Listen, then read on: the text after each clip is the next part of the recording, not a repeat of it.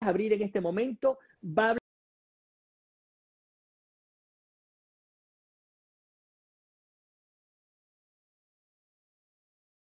hablar, va a decir dos palabras.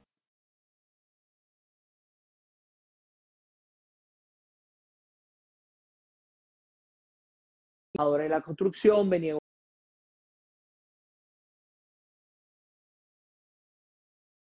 una madrugada, aparentemente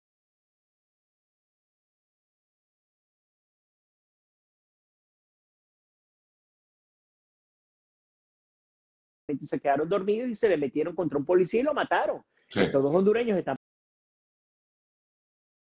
presos luego de que paguen la, la, la pena, si es que son condenados. política migratoria.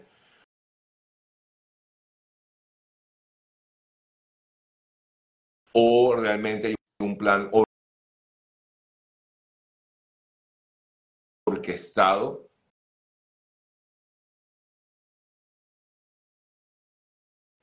para eh, que entre lo más bajo, lo- la escoria a- al país, a Estados Unidos? Eh, ¿Tú te acuerdas que cuando, cuando hubo esta última ruptura de relaciones entre Biden y Maduro, Sí. que decían que iban a cancelar los Sí. vuelos, yo te decía a ti que para mí, durante años, Estados Unidos no se dio cuenta que eh, Venezuela estaba planteando, el régimen venezolano estaba planteando una guerra sin balas y era enviando esta masa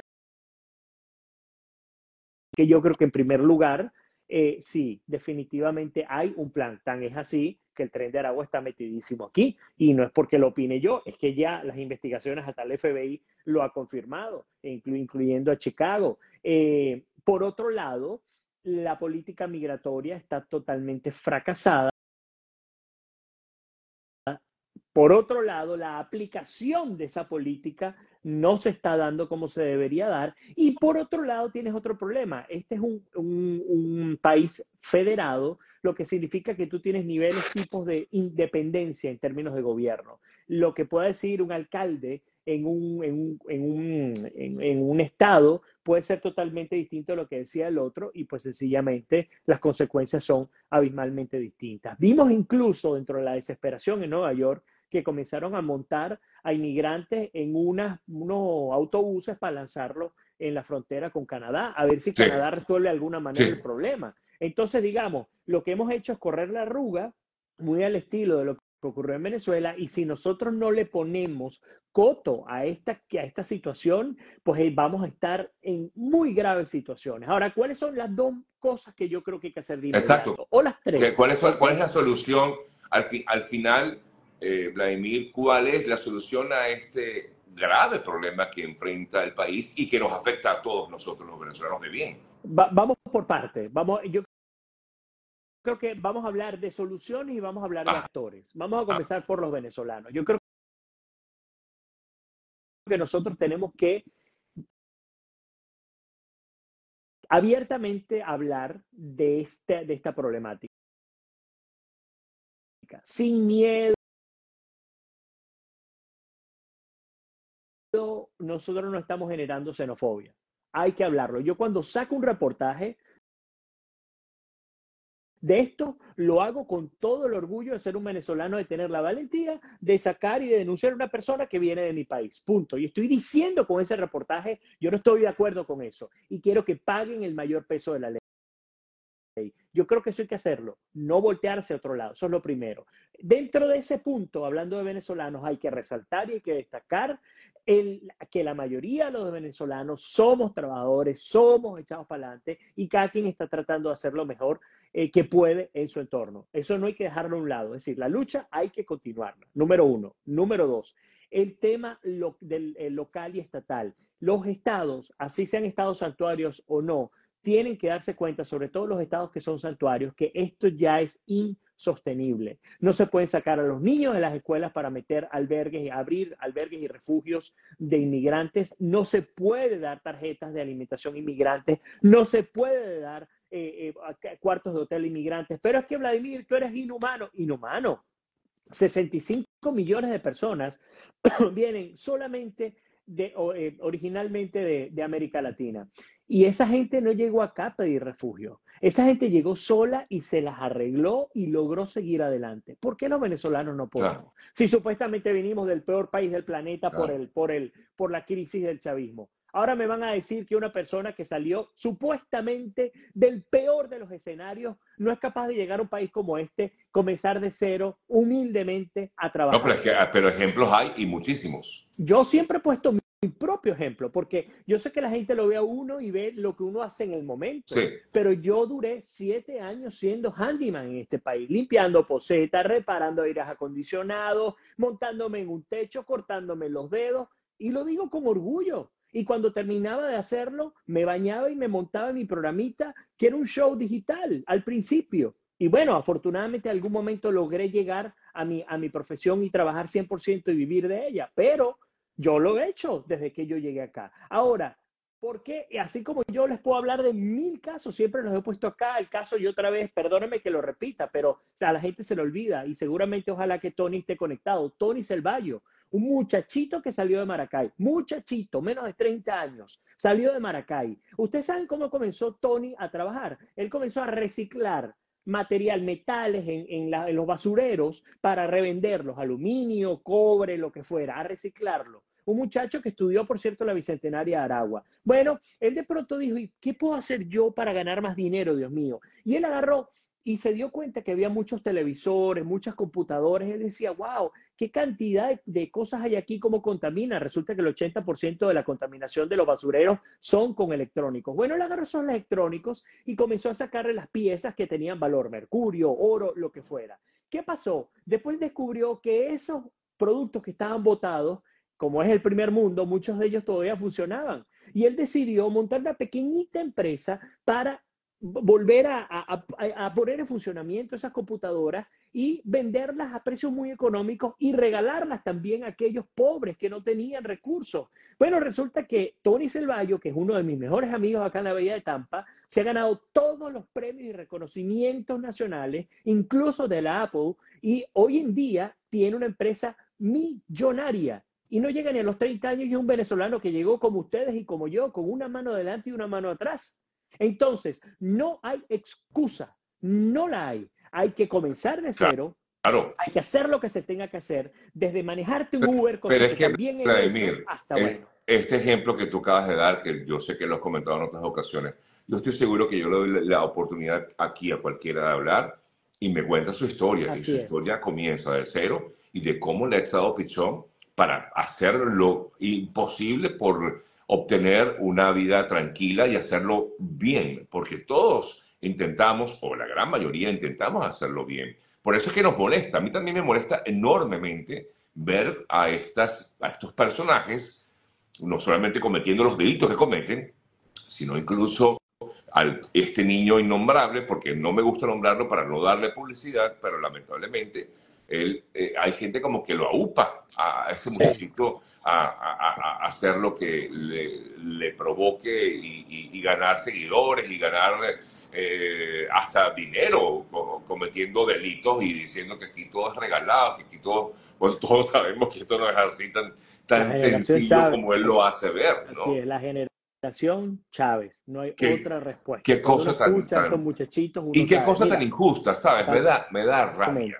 Totalmente. Mira, me da hay rabia. Un caso, porque ¿Ah? Hay un caso, hay un caso emblemático aquí en la Bahía de una gran amiga mía también, ella se llama María eh, eh, Hernández, se me va el nombre, Dios mío, Nancy Hernández. Okay. Ella tiene un ministerio que se llama el Ministerio de Mujeres Restauradas por Dios. Esta señora, que es puertorriqueña, no es venezolana, eh, fue prostituida por más de 20 años. Ella era víctima de trata. Ah, yo conozco, humana. yo la conozco, sí, yo sé okay. quién es. Y ella eh, tenía un proxeneta que la tenía controlada, la tenía amenazada de muerte, no tenía documento, eh, bueno, ella viene de Puerto Rico, pero le habían quitado su ID, lo que fuera, y la prostituyó por más de 20 años. Esta mujer finalmente logró escaparse de su proxeneta porque él tuvo un accidente aquí en Tampa, murió, y ella dentro de toda la desgracia que ella vivió, ella dijo, yo necesito utilizarla para bien, no para mal. No solamente dejó de hacer lo que hacía, sino que ella comenzó a crear un, servicio de asistencia sin juzgar a esas mujeres que estaban siendo víctimas de. Hoy en día, esa mujer recibe incluso financiamiento de todas las instituciones del gobierno y tiene una organización bellísima que ha impactado a decenas de miles de mujeres y de familias que son víctimas de violencia doméstica, entre otras cosas. Entonces, factor de cambio, lo que tú decías, si nosotros activamos el botón para que cualquiera pueda entrar a contar su historia. Señor y señora, si usted está en cualquier rincón del planeta, sea en Guadualito en Venezuela o sea en Pekín, cada quien tiene que influir, Dios mediante, positivamente en su entorno. Es la única manera, la absolutamente única manera de que nosotros mejoremos no solamente nuestro entorno, sino además nuestra imagen con respecto al entorno. ¿Qué hace que mis vecinos, una americana y una japonesa, quiera, que quiera a mi esposa brasileña y me quiera a mí como venezolano? Bueno, porque nosotros no somos venezolanos o brasileños, somos unos buenos vecinos. y ahora se nos asocia lo demás luego. Voy a hacer algo en estos últimos segundos, Vladimir, que nos quedan. Eh, ¿Alguien quiere comentar algo aquí en Instagram, porque tengo Vladimir en Instagram, por supuesto. Tengo varias personas conectadas en TikTok y, por supuesto, en las otras plataformas, pero como Vladimir está en Instagram, para que la gente comente algo. Que me levante la mano y con mucho gusto le doy cabida. quiere expresar lo que quiere expresar. Con muchísimo gusto le doy esa oportunidad. Aquí ya vi un yo. Voy a ver si con, él voy a, con esta persona, Luis, se dice aquí que se llama Luis R. Ya va. Luis, déjame buscarte. Luis R. Vamos a ver si Luis R. quiere que fue el primero que vi, y darle a esta persona pues la oportunidad de, de, hablar de lo que estamos conversando y bueno, no sé, expresar su punto de vista, sencillamente contarnos un poco su historia, que creo que también puede ser hasta interesante para todos. Ok, ahí está Luis, fue el que vi. Disculpen los demás que no, no, no puedo darle cabida a todos, pero vamos a ver si Luis se conecta. Ahí lo tenemos. Luis, Hola Luis, ¿cómo estás? Buenos días, Sergio. Buenos días, Vladimir. ¿Dónde estás tú? Eh, Disculpa para empezar, Luis. ¿Dónde, dónde te encuentras? ¿En qué parte? ¿Ah? En este momento vivo en la ciudad de Chicago, en Illinois. En Chicago, ok. Obviamente la problemática es enorme y entiendo el punto de vista de, de, Vladimir. Sin embargo, Vladimir, siento de que no decir todos los venezolanos, porque... No, no, claro. Te afecta a ti, afecta a Sergio, me afecta a mí, a todos creo que a esos venezolanos malandros, sacarlos, obviamente. Obviamente no vienen acá a hacer el bien, vienen simplemente a desgraciar la vida de personas de bien, como el caso de la muchacha de Georgia, y a nosotros como venezolanos, que nos miren, ah, ese es venezolano, seguro ese es de los malandros. Ya lo he escuchado acá en, Chicago, es muy normal. Ah, te iba a preguntar, tú estás en Chicago, yo, estuve, yo recientemente estuve allá y vi a un grupo de venezolanos eh, que se me acercaron eh, este grupo vivía en un refugio. Eh, ¿Has tenido la oportunidad de conocerlos? Eh, ¿Tienes contacto con ellos? No sé cuál es tu caso en particular. Ok. Luis. En, mi caso, en, diciembre, yo tengo dos niñas, fui junto con mi esposa, fuimos a, fuimos a un refugio que está sobre, sobre la 31, a la altura de la avenida Cícero. Fui con mi esposa, tenemos dos niñas, tenían ropa de invierno que ya no iban a utilizar para este año y la llevamos, obviamente, ahí. Hay un dato curioso.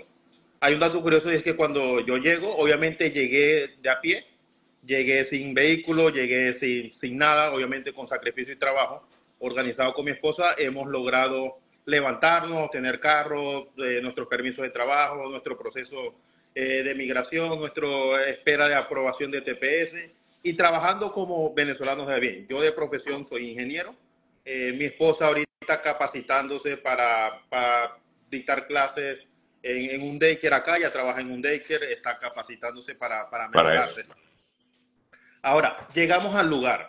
Cuando llegamos al lugar, puros malandros, hay que ser sinceros, puros malandros que tenían incluso grilletes en el pie, es decir, salieron no solo bajo condición, sino que también les pusieron en el piecito, para no decir otra palabra, le pusieron obviamente un localizador. Eh, llegamos ahí, Sergio, y, lo curioso de todo esto es que cuando nos bajamos estaban hasta fumando marihuana. Estaban alrededor de esos malandros. Yo vengo de un barrio muy humilde, pero eso no te hace que debes de ser así. Uno tiene que surgir, crecer, superarse en la vida. Y cuando bajamos con la bolsa de, de, las cosas, le comentamos a una muchacha que estaba ahí, estaban otros fumando alrededor y le fuimos a dar la bolsa. Y ellos dicen como que, ah, sí, déjala ahí, fue lo que nos respondieron. Yo quedé, o sea, yo venía de la iglesia, estaba bien vestido, con camisa, todo. Y yo digo como que, ¿cómo déjalo ahí? O sea, le estoy dando algo que necesitan los niños, que, que va a empezar el frío extremo en Chicago, que las temperaturas se ponen menos 36 grados. Y dejaron, me subí al carro nuevamente, esperé unos cinco minutos y vi la, la situación, cómo se, se rodeaba en ese albergue. Y la bolsa quedó ahí puesta. Yo me bajé del carro nuevamente, la tomé y miré que había otro grupo de otras muchachas más hacia, hacia adentro del refugio. Traté de entrar al refugio, pero obviamente la persona me dijo que no se podía entrar. Yo le dije que tengo una ropa y me dijo, ah, no, no, no te la puedo aceptar. Me dijo la, la persona gubernamental que tienen ahí. Tomé la bolsa nuevamente, me fui a otro grupo y se la entregué a otra muchacha, la cual sí la agarró y dijo, sí, hay otros niños acá que se la podemos repartir. Pero sí de verdad está corrompido lo que es el proceso, sí es, es, de mal las personas que están ahí, pero obviamente los que venimos a hacer el bien no somos, más, quizás en este momento. No, sí somos. No creo que somos más, sí somos, más. es un tema relativo, sí. Bueno. Pero, pero no nos los muestran los medios de comunicación y no estamos para eso, como decía Vladimir ahora. No estamos en este momento para que nos digan los venezolanos somos trabajadores, no. Simplemente minimizar de que los venezolanos no somos malos. Eso es, el, problema, Luis, y qué bueno, y te lo agradezco ese testimonio tan, tan claro y, y además eh, mil bendiciones por ese corazón de ir y entregar esa, esa ropa a, a, estos, a estas personas en los albergues. Pero el problema, yo que trabajo en un medio de comunicación muy grande, es que los medios de comunicación estamos para retratar las cosas, las noticias que ocurren. No lo que no, no, no lo que no es noticia. El que, el que alguien salga todos los días a trabajar es lo normal, no es lo extraordinario, que era lo que comentaba. Ahora, si como el cuento que, voy, que, que eché hace minutos, si hay un individuo que está cometiendo, como el americano este que voy a retratar hoy, eh, está cometiendo un delito y lo vuelve a cometer un mes después, después de que un juez le dio, le dio una fianza, pues entonces nosotros como medios tenemos que retratarlo. Lo, de, lo, lo desgraciado de todo este tema es que desafortunadamente, de manera reciente, la mayoría de los sucesos han ocurrido con inmigrantes o venezolanos o cubanos. Esa es la realidad. Eso es lo que ha ocurrido. Entonces, desgraciadamente es muy difícil como medios de comunicación eh, tratar de equilibrar. Uno trata, por supuesto, siempre, siempre en todo medio de comunicación va a aparecer diciendo, bueno, pero no es la mayoría, miren lo que dice claro, miren lo que dice Sultano. Pero lo importante es que personas como tú, por ejemplo, puedan visibilizar lo que hacen. Y, eso que tú hiciste, mira, entregar, por ejemplo, ropa para, para, para inmigrantes que no están en condiciones. Bueno, eso es parte de lo que hay que hacer, el trabajo que hay que hacer. O como el caso de esta señora que te contaba que había sido prostituida, o la gente de Boricos del Corazón que están ayudando a aquellos que son víctimas de los huracanes. Entonces, eso es lo que hay que hacer. Y ahí sí hay noticia. ¿Me explico? Ahí cuando hay acción, hay noticia. Eso es lo que tenemos que hacer. No solamente callarnos la boca y tratar de voltear, sino decir, mira, sí, fui a ese albergue, vi una cuerda de malandros ahí, fue horrible, ni siquiera agradecieron que les entregara la bolsa, pero sí hubo una chica que me recibió la bolsa y mi acción social la llevé hasta allá y así espero que eso se pueda replicar. Ahí la cosa cambia y ahí demostramos que nuestro gentilicio es otro. Esa es la idea, predicar con la práctica. Así es. Les agradezco a los dos. Luis, gracias por conectarte. Gracias, Sergio, de verdad, por la invitación. No, gracias a ti, Vladimir, como siempre, por estar con nosotros. Sí, un tema polémico, álgido, pero como bien decías, hay que hablarlo, hay que decirlo. Claro que sí. Fuerte abrazo a ambos. Gracias saludos, por la... Saludos, Vladimir, saludos. Igual, Luis, un honor conocerte Igualmente. estemos en contacto. Y bueno, mucho cuidado con ese frío. Ahí estamos en contacto, por ahí te escribo al privado. Seguro, Dale. Vale, serio, igual para todos ustedes. Chao, Vladimir. Dios los bendiga. Que Dios me los bendiga. Vale. Amén. Bien, amigas amigos, con esta conversa de hoy vamos a ir cerrando nuestro programa por el día de hoy, agradeciendo nuevamente a nuestro querido amigo y colega. Cerrando nuestro programa por hoy, antes de hacerlo, quiero recordarles acerca de justamente aquellos que quieran tener un estatus migratorio legal aquí en Estados Unidos, deben buscar a personas que conocen del tema, como es el caso de la doctora Yesenia Iacona, quien es parte de nuestro equipo contáctenla a través de su cuenta en Instagram, arroba Yesenia Iacona. Mañana estará con nosotros, eh, si Dios quiere, conversando aquí con nosotros, respondiendo sus preguntas, arroba Yesenia Iacona. o también vía telefónica la pueden contactar al 786-366-2632, 786-366-2632. A nombre de ella, a nombre también de la doctora Jali Martínez Guarda, abogada de accidentes, recuerden el contacto para cualquier situación que tengan accidente de auto, 855 dolor 55 a nombre de GM Envíos, el mejor aliado puerta a puerta Venezuela y gran parte de Latinoamérica, de EO Ayuda, nuestro asesor de seguros, y de ANP Health Services, para aquel profesional de la enfermería que quiera continuar ejerciendo su eh, profesión aquí en Estados Unidos. A nombre de ellos me despido y me voy hoy con un mensaje que está en, en Lucas 6:45. Miren, esto no es totalmente al azar, esto no es que yo lo busqué, vamos a hablar de esto, no, esto está, aquí. Y dice Lucas 6:45, el que es bueno de la bondad que atesora en el corazón produce el bien, pero el que es malo de su maldad produce el mal, porque de lo que abunda el corazón habla la boca. Wow. Dios los bendiga amigos, gracias por conectarse, los espero mañana, que Dios será hasta mañana. Chao. Se les quiere.